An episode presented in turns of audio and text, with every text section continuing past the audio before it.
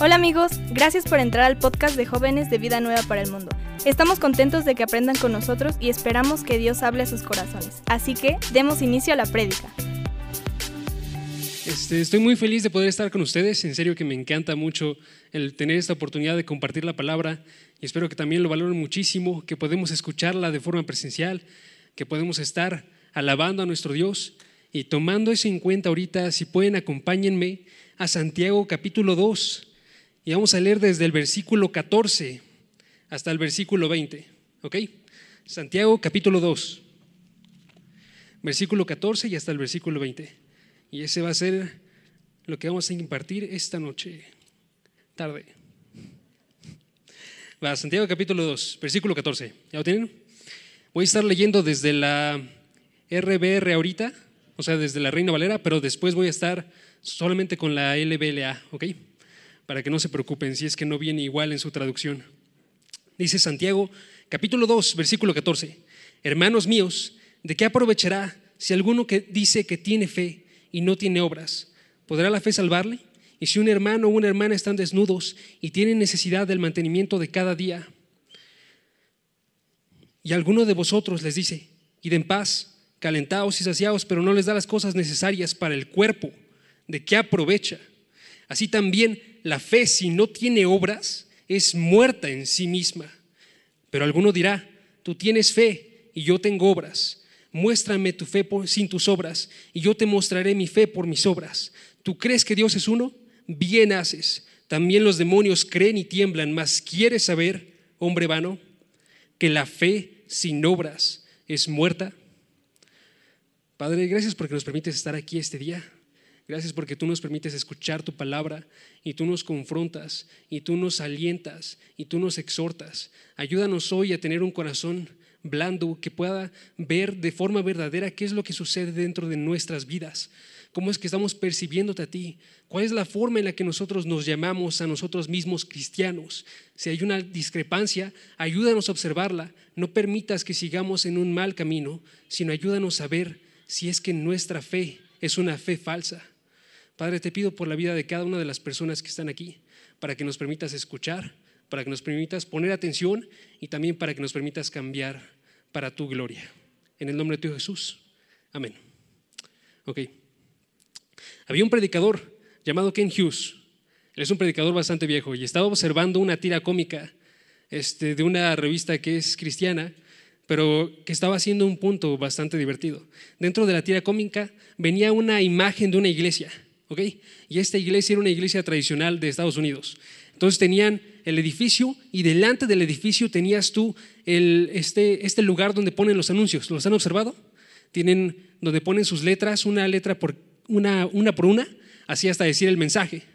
Y entonces lo que decía dentro de ese mensaje era, casa de los diezmos al 7.5%, sermones de 15 minutos, servicios de 45 minutos, tenemos solo ocho mandamientos. Tú los eliges. Tenemos solo tres leyes espirituales. Todos los que busquen una iglesia, aquí está su iglesia y aún menos de lo que esperan. ¿Pueden creer esta idea? Es algo bastante común, de hecho, ahorita, el buscar no tener ese compromiso y ir como cristianos que están diciéndose y llamándose creyentes, pero que no rinden sus vidas a Dios. Del otro lado, me gustaría contrastar eso con una profesora mía, una profesora de mi universidad. Y entonces ella era una mujer que había estudiado filosofía, que había leído muchos tratados y de repente estaba platicando con ella y, me estaba, y estábamos hablando acerca del cristianismo y de si ella esperaba o no que la parte de este, esta religión desapareciese o no desapareciese. Ahora eso fue antes de que yo me convirtiera, pero Sigan con la imagen, ¿ok? Estábamos hablando con ella y entonces ella decía, yo no estoy seguro en lo absoluto, porque veo dos realidades. Por un lado se ve la realidad de, esto es extremadamente difícil, porque el cristianismo, a diferencia de todas las otras religiones, te pide que tú des absolutamente todo y que entregues tu vida completa. Y del otro lado, yo no entiendo por qué siguen uniéndose las personas. No entiendo por qué sigue perseverando. Es obvio que existen iglesias que no están predicando la palabra y que no tienen esto, pero aún así sí hay gente que es fiel y que ha permanecido por miles y miles de años a través de tribulación, persecución, a través de las situaciones más difíciles que tú puedas esperar y aún así siguen en pie hoy. Qué interesante, ¿no? Porque de un lado tenemos una idea de personas que se llaman cristianas, que no quieren rendir su vida a Dios y llamarle a Él Señor. Y del otro lado tenemos a alguien que no se considera cristiano, pero que está consciente que el hecho de ser cristiano implica dar tu vida de forma completa a Dios. Eso me llama a mí muchísimo la atención. Y eso es lo que está hablándonos ahorita Santiago. Lo que está diciéndonos aquí, en estos versículos, es yo quiero que vean ustedes la forma en la que está su compromiso, cuál es la forma en la que ustedes están dedicando a Dios y si tienen una fe verdadera o tienen una fe falsa. Y este punto lo va a hacer una y otra y otra vez. Chequen rápidamente conmigo unos cuantos versículos. Nada más observenlos ahí de, de forma rápida.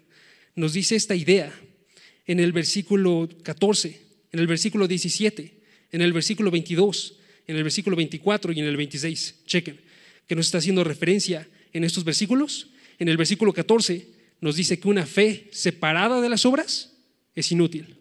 En el versículo 17 nos dice, esta fe separada de las obras está muerta. En el versículo 22 dice, esta fe no justifica. En el versículo 24 repite esta idea de no justifica. Y en el versículo 26 nos dice, está muerta. ¿sí? Esta fe está muerta. Y esa es la idea que está llevando Santiago. Tú tienes o no tienes una fe que se define por esto. Tienes una fe que se define por ser inútil, incompleta, por estar llevando a la muerte. O tienes una fe que te está llevando a la vida. Esa es la forma en la que nos está platicando Santiago. Cuando yo escuchaba a esta maestra, después recordándolo, se vino a la mente un versículo. Mateo 13, Mateo 12, perdón, versículo 30. Y amarás al Señor tu Dios con todo tu corazón y con toda tu alma y con toda tu mente y con todas tus fuerzas.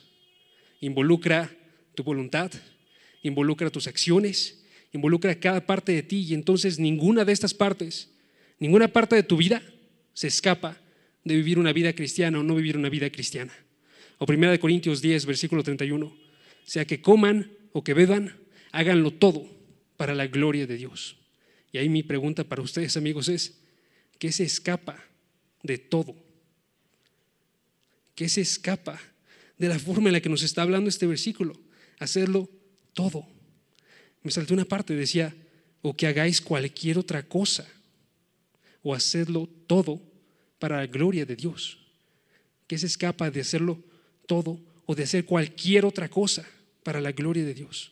Y esa es la idea. Cada uno de nosotros está siendo llamado a tener una fe que no solamente conoce a Dios, sino que también se dedica a Dios y no hay nada que detenga su vida de vivir para una solo un solo propósito, para la gloria de Dios. ¿Sí? Ahora entonces, estos versículos nos hablan de cómo podemos definir una fe que no está realizando esto. Una fe que es muerta. Entonces, les quiero dar un tema que he titulado Una fe muerta. ¿De qué aprovecha una fe muerta? Y lo voy a hacer a través de cuatro puntos, ¿ok? Y vamos a definir entonces qué es una fe muerta. Una fe muerta es una fe que tiene una falsa declaración. Es una fe que tiene una falsa acción. Es una fe que tiene una falsa lógica. Y es una fe que tiene una falsa convicción sobre Dios. ¿Ok? Primeramente, chequen el versículo 14, ¿va? Acompáñenme, versículo 14 dice, esta es la falsa declaración, ¿ok? Hermanos míos, ¿de qué aprovechará si alguno dice que tiene fe y no tiene obras? ¿Podrá la fe salvarle? Hermanos míos, está hablándoles y nos está indicando Santiago, estoy hablándoles otra vez a cada uno de ustedes como un pastor que está queriendo penetrar en cada uno de sus corazones, no volteen con el de al lado. Cada uno de ustedes vea cómo es que está su condición de ustedes, porque alguno de ustedes podría estar dentro de esta situación de una fe muerta. Es lo que está diciendo Santiago. Hermanos míos, Estoy haciéndolo con amor. No crean ustedes simplemente que están firmes, porque van a caer. No piensen sin tener una base que saben algo y no lo saben. Esa es la forma en la que les habla. Y el tema que tratamos aquí es sobre una fe que tiene que dar vida. Entonces es aún más importante, porque estamos hablando acerca de su vida o de su muerte. Si alguno de ustedes pierde la atención de aquí, está diciendo, a mí no me importa mi vida. A mí no me importa si yo llegase a la muerte. Este es un tema que es extremadamente importante. Y dice entonces Santiago, ¿de qué aprovechará si alguno dice que tiene fe y no tiene obras? Y demanda la respuesta, no aprovecha en lo absoluto. ¿De qué aprovecha si alguno tiene fe y no tiene obras? No aprovecha en lo absoluto. Y tenemos que preguntarnos entonces, ¿para qué aprovecha la fe? Y es mi pregunta para ustedes. ¿Para qué quieren tener fe? ¿Para qué aprovecha? ¿Qué sentido bueno tiene esto? Y la respuesta la da el siguiente, la siguiente parte del versículo. Dice la pregunta siguiente, ¿podrá la fe salvarle? El provecho de esta fe se encuentra en la salvación que nosotros obtenemos a partir de ella. Y el hecho de si vale la pena continuar en la fe que yo estoy llevando ahorita, o otra fe, se define por el hecho de si yo voy a ser salvo o no a través de esta fe. Eso es lo único que le da sentido. Y entonces eso podría parecer una contradicción a la forma en la que nos habla, por ejemplo, Pablo en Romanos capítulo 3, versículo 28, si pueden ir buscándolo, Romanos 3, versículo 28. Santiago parece en este momento que está diciendo, ok, entonces uno es justificado por una fe con obras. Pero chequen la forma en la que nos habla Pablo y chequen la forma, en la que nos habla Santiago, ¿ok? Pablo en Romanos capítulo 3, versículo 28 nos dice, porque concluimos que el hombre es justificado, pausa, justificado, hecho justo delante de Dios, de modo que ya no tiene que ser condenado por él. Es justificado por la fe, aparte de las obras de la ley. O sea, no importan las obras, solo importa tener fe. Entonces, ¿no es la fe solamente por lo que son salvas las personas? Y Pablo dice, sí, pero esto no es lo único que nos dice Pablo. Y tampoco es lo único que nos dice Santiago. Chequen la forma en la que está hablando Santiago. Santiago no está diciendo, si alguno tiene fe. Santiago está diciéndonos en el versículo 14, hermanos, ¿de qué aprovecha si alguno dice que tiene fe? ¿Sí? Es importante. No se la tiene, sino que le está nombrando él y está diciendo, yo tengo esta fe y es verdadera, pero no es una fe que esté teniendo resultados. Y solamente lo dice, pero no tiene un efecto dentro de sus vidas o no tiene obras. Indica entonces que las verdades del Evangelio las está conociendo la persona, sabe que hay un solo Dios, sabe que está Jesucristo, sabe que Él llegó, sabe que Él murió. Está diciendo, Él es mi Señor, como Mateo 7, pero no es cierto porque no está viéndose dentro de sus vidas. Y esa es la misma idea que lleva Pablo. Por eso es que no hay una contradicción. Pablo está consciente también. Nosotros llegamos a ser salvos a través de esta fe que nos, que nos lleva a la justificación gratuita de Dios. Pero después de esa fe tiene que haber un ser movidos por el Espíritu, un ser llevados y un estar cambiando y estar avanzando y estar continuando. O Romanos 6, 1 al 2 dice, ¿qué diremos entonces? ¿Continuaremos en el pecado para que la gracia abunde? No. La forma en la que está reaccionando Pablo es, él está consciente de que si yo predico que hay una salvación que solamente por fe, separada de todas las obras, la reacción natural de los hombres va a ser, ok, entonces yo no tengo que realizar absolutamente nada. Yo no tengo que dedicar mi vida a Dios, yo no tengo que cambiar mi, mi forma de vida. Y está diciendo, ¿qué diremos entonces? ¿Vamos a pecar para que la gracia abunde? Y la respuesta es no. Versículo 2, de ningún modo, porque nosotros hemos muerto al pecado, ¿cómo viviremos aún en él? Esa es la respuesta de Pablo. Unos podrían pensar entonces, podemos asumir de la carta de Santiago, que eran judíos, cristianos, judíos que conocían el mensaje de Jesucristo, pero que lo habían recibido y que no estaban actuando de forma acorde. ¿sí? Y que estaban recibiendo el mensaje y diciendo y enseñando incluso nos dice solamente unos versículos después, en el capítulo 3, versículo 1, no se hagan maestros muchos de vosotros, porque estaban hablando y estaban diciendo pero eso no se estaba reflejando dentro de sus vidas y la forma en la que ellos estaban obrando. Y eso es lo mismo que sucede hoy en día, hermanos. Eso es lo mismo que sucede hoy en día.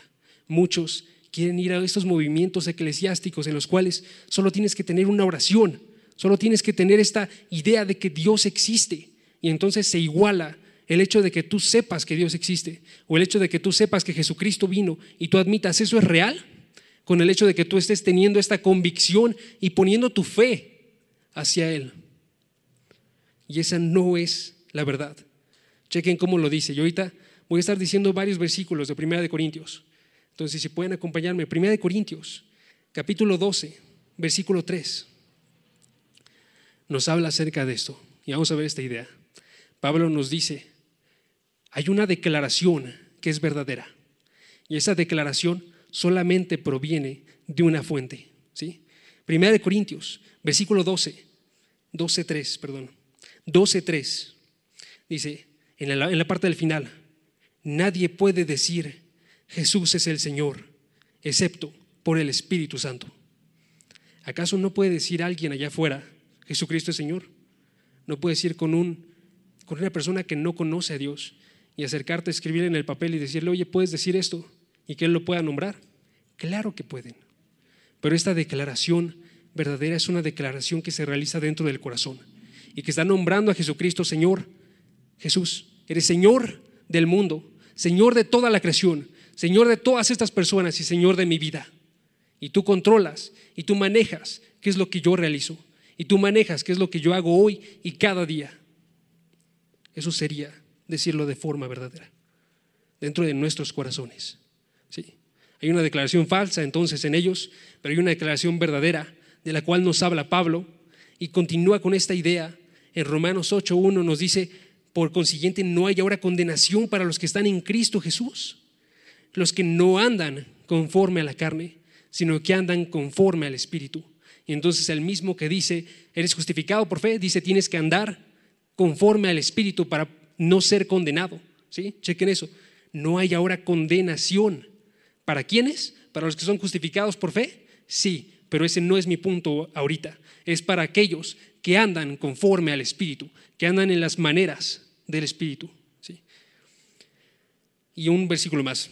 Efesios 2, versículo 8 al versículo 10. Si pueden checarlo. Efesios 2, versículo 8 al versículo 10. Entonces lo que sucede aquí es que Pablo afirma que deben existir obras que demuestran que Jesucristo es el Señor.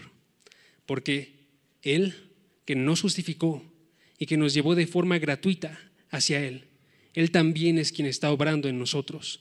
O estamos yendo conforme al Espíritu. O tenemos un propósito. ¿Cuál es ese propósito? Efesios 2, versículo 8 al versículo 10. Porque por gracia, por gracia habéis sido salvados por medio de la fe, y esto no de vosotros, sino que es un don de Dios, es un regalo de parte de Dios, no por obras, y lo, enfatiza, no por obras, para que nadie se gloríe, para que nadie piense que Él lo hizo, sino que lo hizo Dios. Y versículo 10, sin embargo, lo tendemos a omitir, pero nos dice, muy importante, porque somos hechura suya, creados en Cristo Jesús, para hacer buenas obras, las cuales Dios preparó de antemano para que anduviéramos en ellas. Pablo entonces está negando la eficacia de las obras para traernos a Dios, pero está afirmando la esencia de que ellas estén cuando tú eres salvo, porque ese es el propósito que tú tienes, que tú y yo tenemos. Estamos aquí, somos redimidos para hacer buenas obras, para adorar a nuestro Dios, para comunicar el Evangelio, para estar edificando a nuestra iglesia, para poder estar esparciendo este mensaje, para que cambie los corazones de múltiples personas. Esa es la idea de los cristianos. ¿sí? Chequen entonces cómo es que nos deja eso con Santiago. Nos deja entonces diciendo, Pablo está hablándonos acerca, cuando dice esta parte de justificación por fe, acerca de lo que viene antes de la conversión. Santiago nos está hablando acerca de lo que viene después de la conversión. Tienen que haber obras porque si no hay esas obras, ustedes no son de aquellos que han sido llamados y que han sido cambiados y justificados y que han sido apartados para poder realizar estas buenas obras y para que su luz alumbre delante de todos los demás y que viendo sus buenas obras glorifiquen a su Dios.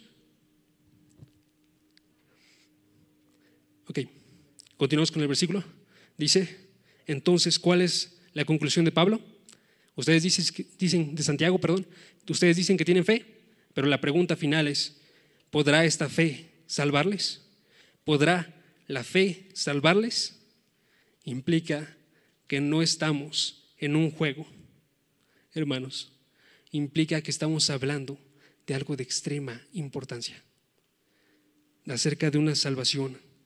Y sería, en verdad, una idiotez o ser muy ingenuos estar abandonando esta idea y estarnos aferrando a la fe si nuestra fe no cumple con estos con estas pruebas.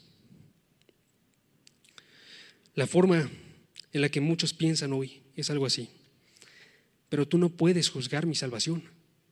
Tú no puedes estar diciendo, así está mi corazón. Aún si ves las obras, tú no puedes estar juzgando la forma en la que yo estoy internamente. Y mi respuesta, hermano, sería, claro que yo no puedo. Pero estoy intentando hacerlo de la forma más misericordiosa que puedo. Porque mientras que yo no puedo juzgar sus corazones, Dios sí puede.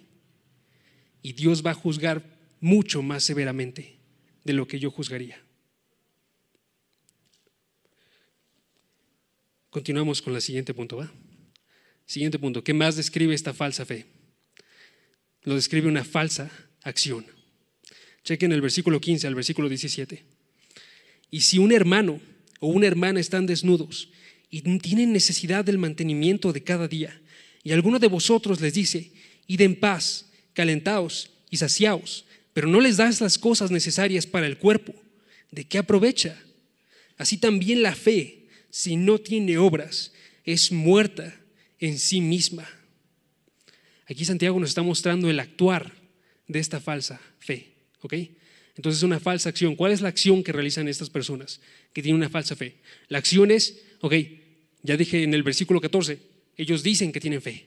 Ahora, versículo 15, ellos hablan y hablan y no actúan. Esta acción es simplemente hablar, pero nunca es llevada a la obra con sus manos. ¿sí? Chequen la forma en la que lo está realizando aquí. Nos está poniendo un ejemplo práctico. ¿no? Está llegando un hermano a la congregación y se está acercando y es un hermano en necesidad. Y dice es un hermano o una hermana, o sea, un creyente y dice va con alguno de vosotros, con cualquiera de ustedes y les dice que están desnudos. Están desnudos, que está haciendo una referencia, ellos tienen una escasez de ropa o su ropa está toda rota. El caso de eso es, ellos no tienen para qué abrigarse, pueden morir del frío. La segunda parte, y tienen necesidad del mantenimiento de cada día y nos está hablando acerca de la comida. Ellos no tienen ni siquiera para poder comer hoy en día, menos para comer el día de mañana. Y la forma en la que responde esta persona, que en este caso son ustedes, les dice, id en paz, caliéntense, sáciense. Y den paz, que es una forma antigua de decir Dios te bendiga, y den paz, calentados y saciados es otra forma de decir que Dios te provea alimento, que Dios te provea ropa, pero dentro del contexto va más por decir Dios te bendiga, porque yo no te voy a bendecir. Dios te dé ropa y comida, porque yo no te voy a dar ropa y comida.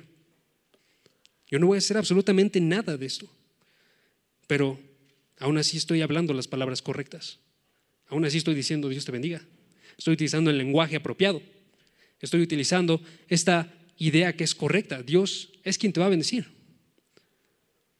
Aunque Dios normalmente utiliza instrumentos normales, como tú y yo. De todos modos, yo no quiero actuar en esto.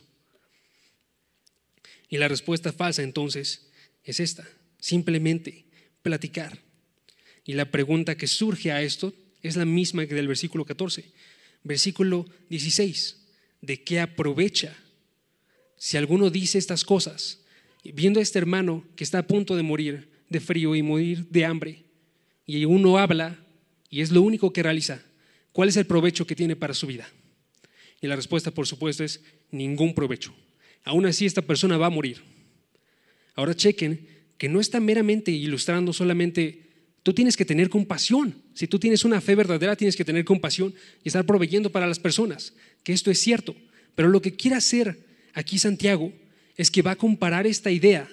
Tú cuando estás viendo a un hermano en necesidad y no le estás dando de comer y estás llevándolo tú a la muerte con tus acciones, nos dice el versículo 17, así también la fe, así también está haciendo una referencia, ¿cómo es que se une esto anterior y esto posterior? Así también la fe sin obras es muerte en sí misma. Si tú no tienes una fe que sea alimentada, una fe que esté viva con estas buenas obras, esta fe finalmente está muerta. Y finalmente es más allá, porque significa esta fe, tú la estás llevando a matarte a ti. Esa es la idea. Así como llevas a esta gente a la muerte, con tu falta de acción, con tu falta de acción también te llevas a ti mismo a la muerte, al no actuar de forma bondadosa. Como cristianos tendríamos que tener estas acciones. Y Jesucristo nos llama a tener estas acciones. Y Jesucristo mismo nos dice, cuando tú estás actuando con fe y estás actuando para tus hermanos, por ejemplo, Mateo capítulo 25, versículo 36 al 40, si pueden checarlo, nos habla acerca de cómo es que el hecho de tener, haber recibido a Jesucristo y que ese nos haya realizado un cambio en nuestros corazones, nos lleva a actuar de una forma diferente con las demás personas que se encuentran en necesidad. Porque así como tú y yo estábamos en necesidad, así también estamos proveyendo nosotros para los que están en necesidad. Y múltiples formas de acción. Chequen el versículo 36. Dice, estaba desnudo y me vestisteis. Jesucristo hablando. Estaba enfermo y me visitasteis. Estaba en la cárcel y vinisteis a mí. Entonces los justos le responderán diciendo, Señor, ¿cuándo te vimos hambriento? ¿O cuándo te dimos de comer? ¿O sediento y te dimos de beber? ¿Y cuándo te vimos como forastero y te recibimos? ¿O desnudo y te vestimos? ¿Y cuándo te vimos enfermo o en la cárcel y vinimos a ti? Y respondiendo el rey les dirá, en verdad os digo que en cuanto lo hiciste a uno de estos míos, aún a los más pequeños, a mí me lo hicisteis. Una fe verdadera actúa en amor para con los demás. Y una fe falsa actúa en odio para con los demás. Y al actuar en odio se está matando a sí misma.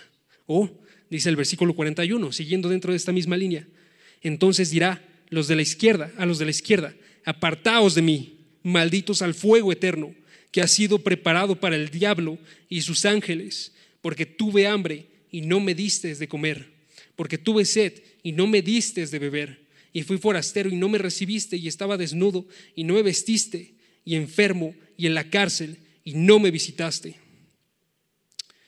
Y concluimos entonces, hermanos, que la forma en la que nosotros actuamos con los necesitados define la forma en la que estamos actuando acerca de nuestra fe.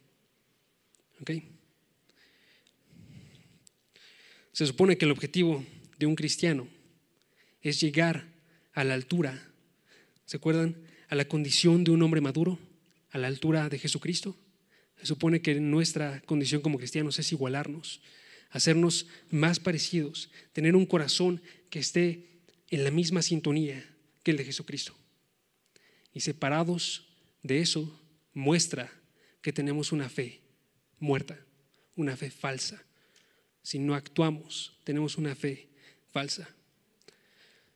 Y nuestro siguiente punto nos muestra entonces un razonamiento que podríamos tener nosotros atrás de esto. El siguiente punto es una falsa lógica.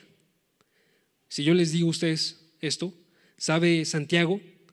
Unos van a estar respondiendo de una forma, unos lo van a recibir, por supuesto, pero otros van a estar diciendo con una objeción. Y entonces Santiago se adelanta a la objeción y les dice en el versículo 18, pero alguno dirá, tú tienes fe y yo tengo obras. Esa es la objeción.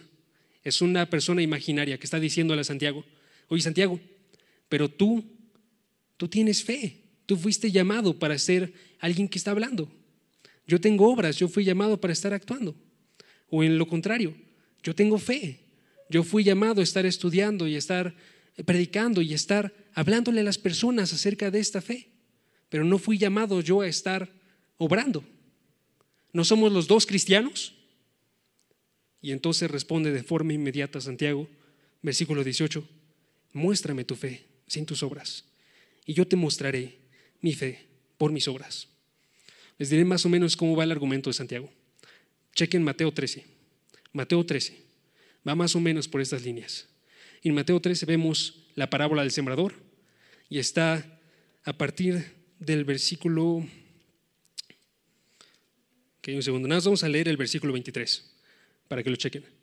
Está hablándonos desde el inicio acerca de esta parábola. Nos está contando, hay cuatro tipos de tierras.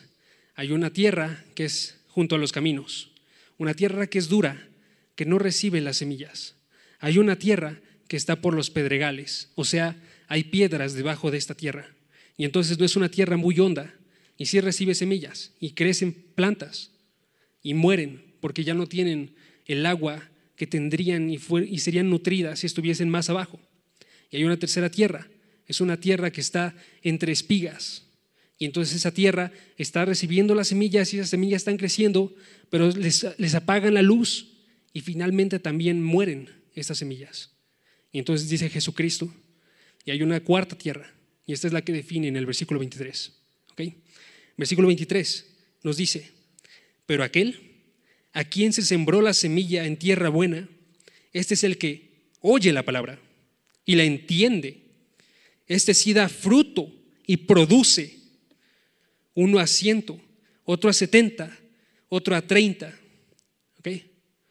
Entonces chequen la lógica que está utilizando ahorita Jesucristo para definir. ¿Crecieron las plantas en los pedregales? Por supuesto que sí. ¿Crecieron las plantas que estaban, este, un segundo, que estaban entre los espinos? También crecieron. ¿Alguna de esas plantas dio fruto? ninguna de esas plantas dio fruto. Podrías decir entonces tú, cristiano, ok, pero ellos sí eran cristianos porque recibieron la palabra y porque crecieron y salió algo a partir de esa palabra. Y entonces diría Santiago, ok, pero no el punto de sembrar algo es recibir un fruto de aquello. Tú no siembras y cultivas plantas de comida para poder verlas y que se vean muy bonitas las siembras para poder recibir de ellas un fruto. Y esa es la lógica que está utilizando. Es, no es algo que esté, uno sí tiene fe, el otro tiene obras, uno puede hablar, el otro puede actuar.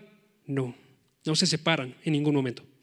Aquel que tiene fe da de forma inmediata obras. Aquel que tiene fe y tiene un conocimiento, ese conocimiento, si en verdad ha penetrado su corazón y en verdad lo ha sentido y en verdad está tocando cada una de las fibras de su corazón y lo está cambiando y modificando, está llevándolo a reflejar esto de forma externa. Si alguno obra, pero está obrando fuera de, de todo conocimiento, él no está obrando para Dios y él no está obrando en base a la voluntad de Dios. Es esta misma idea. Tú no puedes ir simplemente y decir, ok, pero a mí me llamó Dios a estar solamente poniendo las sillas y dejar de un lado tu Biblia y dejar a un lado el estar conociendo de la palabra. Porque si tú no tienes esta palabra, esto no está saliendo de un fruto correcto. Y está haciendo un árbol que está dando más bien frutos que provienen de otra semilla. Nos habla entonces Santiago de cómo es que no se separan en lo absoluto. ¿sí? Muéstrame tu fe sin tus obras y yo te mostraré mi fe por mis obras. Están unidas. Es una consecuencia la una de la otra. Y entonces Santiago concluye finalmente diciéndonos, ¿para qué es este fruto? ¿Para quién era el fruto? Para el sembrador. O sea, dicho de otra forma, Santiago concluye diciendo ahora, ¿Cuáles son las implicaciones entonces de esto para con Dios? Y entonces mi cuarto punto, hay una falsa convicción acerca de Dios. Hay una falsa convicción acerca de Dios. Versículo 19. Dice, ¿tú crees que Dios es uno? Bien haces. También los demonios creen y tiemblan. El profesar tener fe, amigos, es tener un compromiso con Dios. ¿sí? Es tener un compromiso en el cual tú admites Nada de lo que está aquí en mí es bueno. Y yo solamente puedo depender de la gracia de Dios. Y yo confío de forma plena que Él tiene la mejor voluntad, que Él tiene la mejor idea de qué es lo que significa tener una vida correcta. Y es una vida entonces que cambia drásticamente, como nos dice 1 Corintios 10:31, para que esté dirigido todo para la gloria de Dios. Y se va acercando más y más y más en esta idea, siempre perseverando en hacer buenas obras, siempre perseverando en estar yendo para complacer a nuestro Dios. Y entonces aquí lo que está diciéndoles a ellos es esto no es algo que se está viendo dentro de ustedes. Y para hacerlo lo hace de la forma más dura que se le ocurre a Santiago. ¿Cuál es esa forma? ¿Están viendo ustedes la forma en la que reaccionan a Dios? Les diré cuál es esa forma, comparándola con demonios, con demonios. La forma es, tú crees que Dios es uno, tienes la base, esta es la base sobre la que crece todo buen edificio. ¿sí? Nos dice Deuteronomio capítulo 6, versículo 4, es Deuteronomio capítulo 6, versículo 4, es el Shema, y está diciendo, escucha, oh Israel, el Señor es nuestro Dios, el Señor es uno. Esa es la idea base. Pero continúa el siguiente versículo. Amarás al Señor tu Dios con todo tu corazón y con toda tu alma y con toda tu fuerza.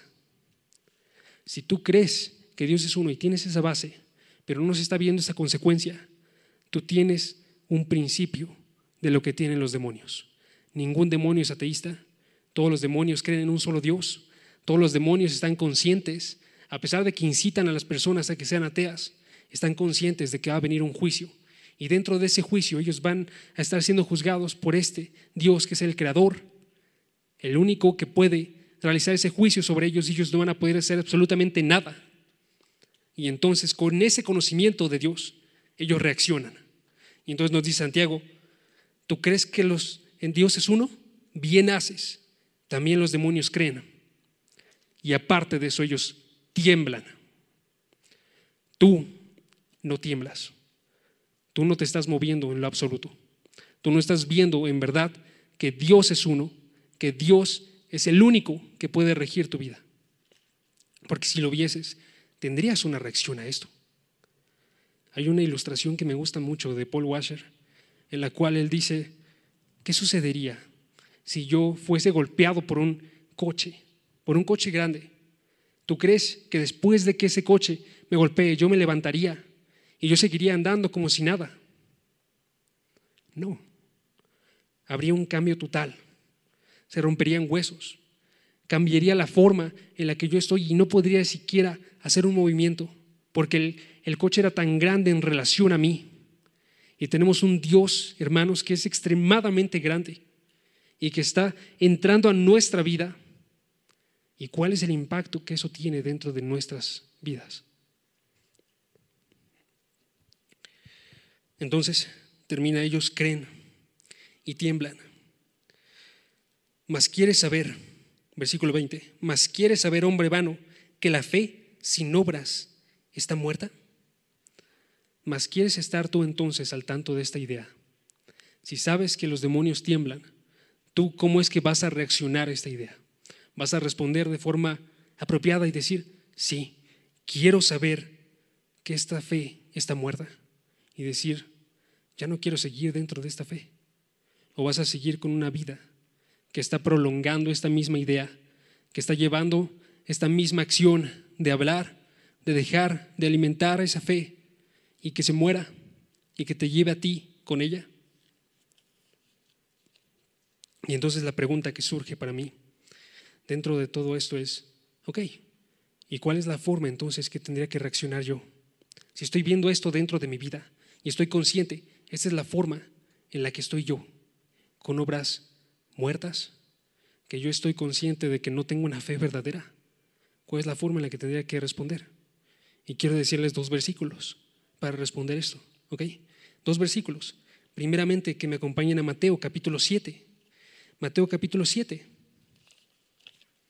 versículo 21 al 23. Y chequen la forma en la que están hablando estas personas. Está diciendo primeramente Jesucristo delante del juicio y les dice, no todo el que me dice, Señor, Señor, entrará en el reino de los cielos, sino el que hace la voluntad de mi Padre que está en los cielos. Chequen el énfasis en hacer, ¿ok? En hacer. Alguien que es conforme a Dios y está actuando de forma apropiada a Dios. Y versículo 22. La respuesta que tienen estas personas que están siendo juzgadas es, muchos me dirán en aquel día, Señor, Señor, ¿no profetizamos en tu nombre? Profetizamos, no echamos demonios fuera y en tu nombre hicimos milagros. ¿Qué están hablando ellos? Están hablando de actuar también, ¿no? Están hablando de profetizar, de echar, de hacer milagros. Y les responde Jesucristo, versículo 23, jamás os conocí, apartaos de mí los que practicáis la inequidad. O sea, ellos estaban obrando ciertas cosas, pero todas estaban separadas de una fe. Y Jesucristo va y les revela delante de ellos, esta es la forma en la que ustedes están actuando. Entonces, saca una conclusión de eso. Nos dice entonces el enfoque de Jesús y el enfoque de los hombres al responder son las obras. El enfoque de los hombres, sin embargo, si checan dentro de estos versículos, nos está hablando acerca de unas obras específicas. Están hablando acerca de las obras que ellos profetizaron, que ellos hicieron, que ellos echaron. O sea, se fui yo y yo y yo y yo fui el que estaba actuando. Y el segundo versículo, para clarificar, Romanos 2, versículo 4. Romanos 2, versículo 4, nos está hablando acerca de hipocresía, Dios aquí. Y entonces dice, ¿cuál es la respuesta correcta que tendrían que tener ustedes a la forma en la que Dios se acerca? Y les dice, o tienes en poco las riquezas de su bondad y tolerancia y paciencia, ignorando que la bondad de Dios te guía al arrepentimiento. Chequen la idea que está haciéndonos aquí. Está diciendo, tú no eres el que está obrando bien. Dios es quien está obrando bien. Él está obrando bondad y está obrando paciencia y está obrando tolerancia. Y tú lo que estás realizando es ignorar la bondad de Dios, que te tiene que guiar a un, a un fin específico. ¿Cuál es ese fin específico? Arrepentimiento. Ya no se trata acerca de mí, se trata acerca de Dios. No quiero hablar acerca de lo que yo hago, quiero hablar acerca de lo que Dios hizo en una cruz hace dos mil años para poder rescatarme a mí. Y entonces les digo, hermanos, si yo tengo una fe muerta hoy en día, tengo que dejar de estar pensando en mí y pensar más bien en la gracia de Dios que obra y ser enseñado por esta gracia y ser cambiado por esta gracia para poder obrar de forma perfecta, para poder tener nosotros lo contrario, una fe que tiene una verdadera convicción de Dios y de quién es Él, una fe que tiene una verdadera declaración dentro de sus corazones, que son unos corazones cambiados y que están obrando hacia afuera, una fe que tiene una verdadera acción que sale de ese corazón que ha sido transformado y que está enfocada todas esas acciones hacia la gloria de un solo Dios y una fe que tiene una verdadera lógica, que está consciente de que esta, este fruto muestra lo que hay adentro de mí. Me acompañan a orar. Padre, gracias porque nos permites estar escuchando de tu palabra. Gracias porque nos permites ver hoy en día si es que estamos o no viviendo para ti. Ayúdanos a estar enfocados en ti. Ayúdanos a tener un corazón que está cambiando porque se está entregando de forma perfecta a ti, que quiere renunciar a todo lo que está haciendo para su propia gloria, que quiere renunciar a todo lo que realiza y todo lo que habla y todo lo que es falso delante de ti. Y ayúdanos a ver que tú eres la única verdad y el único camino y la única vida, y tú eres el único que nos puede conducir hacia el buen camino y el buen reino y llegar a conocer en verdad quién eres tú. Ayúdanos hoy y cambia nuestro corazón si es que no hemos recibido tu palabra, para que veamos cosas gloriosas dentro de ellas, que valoremos cuando somos confrontados y que veamos que tú siempre eres misericordioso y que siempre tú actúas para nuestro bien cuando nosotros no lo merecemos. Ayúdanos a actuar hoy y no esperarnos hasta que sea demasiado tarde, sino ver que si estamos lejos de ti, solamente podemos recurrir a ti para volver. Ayúdanos a llamarte con todo nuestro corazón y con toda nuestra alma y con todas nuestras fuerzas. En el nombre de tu Jesús. Amén. Amigos, muchas gracias por estar aquí. Muchas gracias a los que están en las redes y también los despedimos. Los esperamos la próxima semana. Con tus donativos y ofrendas ayudas a que el mensaje de salvación llegue a más jóvenes alrededor del mundo. Aunque no puedas llevar la palabra personalmente a todo el mundo, de esta manera formas parte de la obra de Dios. Si quieres saber cómo donar desde donde estás, te invitamos a que revises la descripción. Por tanto, id y hacer discípulos a todas las naciones.